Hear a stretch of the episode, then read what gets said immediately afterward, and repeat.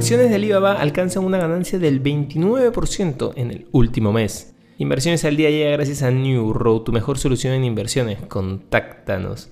Hoy, en el plano local, el nivel de reservas internacionales netas acumularon un total de 73.327 millones de dólares, informó el Banco Central de Reserva del Perú. Subrayó que las reservas internacionales están constituidas por activos internacionales líquidos y que su nivel actual es equivalente al 31% del Producto Bruto Interno del país.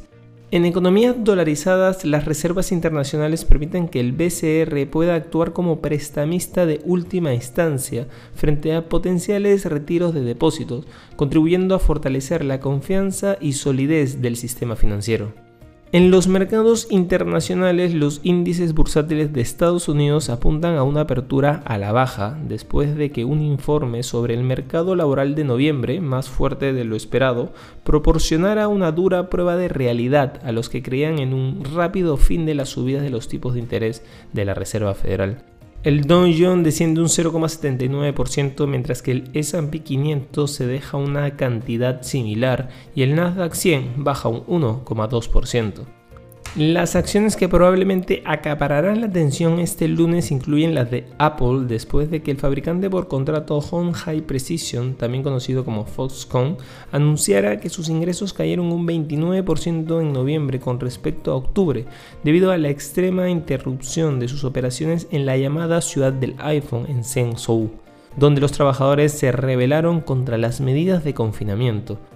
Por otro lado, los activos chinos vuelven a subir con fuerza, impulsando los precios de las materias primas industriales y más ciudades anuncian una relajación de sus medidas de salud pública, reforzando la teoría de que el país se está tomando en serio la reapertura de su economía. El yuan offshore repunta hasta el nivel de 7 frente al dólar, registrando máximo de dos meses y medio.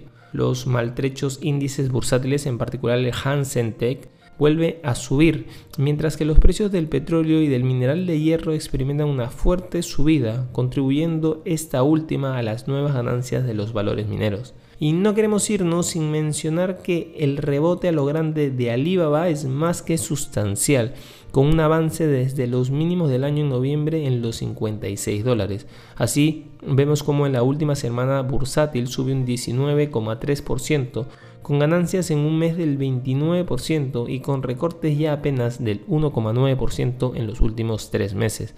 En lo que va del año, sus recortes bajan hasta el 24,2%. Desde TipRank, de los 15 analistas que siguen el valor y que recoge el consenso, todos ellos apuestan por comprar con un precio objetivo medio de 133,73 dólares por acción y que aporta un potencial positivo que puede llegar al 48,5%. Estas han sido las noticias más importantes de hoy, lunes 5 de diciembre del 2022. Yo soy Eduardo Ballesteros. Que tengas un feliz lunes.